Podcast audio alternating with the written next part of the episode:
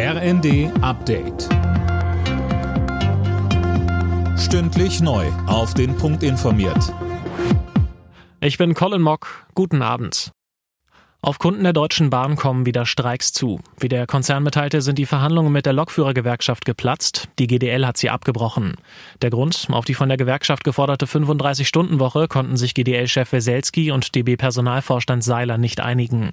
Eigentlich sollte bis Sonntag ein neuer Tarifvertrag stehen. Wann und ob jetzt wieder gestreikt wird, ist noch nicht bekannt. Russlands Präsident Putin hat seine jährliche Rede zur Nation gehalten. Bei der Propagandashow in Moskau attackierte er wieder den Westen und sagte, dass westliche Drohungen eine reale Gefahr eines Nuklearkonflikts schaffen würden.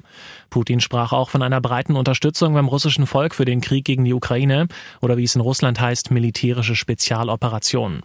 Zwei Wochen vor den Präsidentschaftswahlen, bei denen die Russen keine wirkliche Wahl haben, machte Putin außerdem große soziale Versprechen. Die ehemaligen RAF-Terroristen Garweg und Staub leben möglicherweise in Berlin. Davon gehen das LKA Niedersachsen und die Staatsanwaltschaft Verden aus und warnen, beide Männer könnten schwer bewaffnet sein, ähnlich wie die gefasste Ex-RAF-Terroristin Daniela Klette. In ihrer Wohnung wurden schwere Kriegswaffen gefunden, unter anderem eine Kalaschnikow. Koray Freudenberg von der Verdener Staatsanwaltschaft sagt, Dieses zeigt auch, dass wir es eben halt nicht um eine nette Dame, die Nachhilfe gibt, äh, zu tun haben, sondern es handelt sich hier eben tatsächlich um eine Person, die in einem normalen Leben lebt, aber eben jederzeit auf solche Waffen zugreifen kann, um sie zur Begehung von schwersten Straftaten zu verwenden.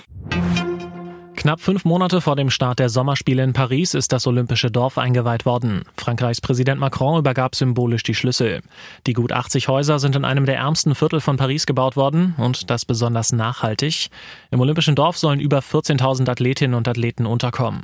Nach den Spielen soll die Anlage die Vororte aufwerten und die Wirtschaft stärken, heißt es. Alle Nachrichten auf rnd.de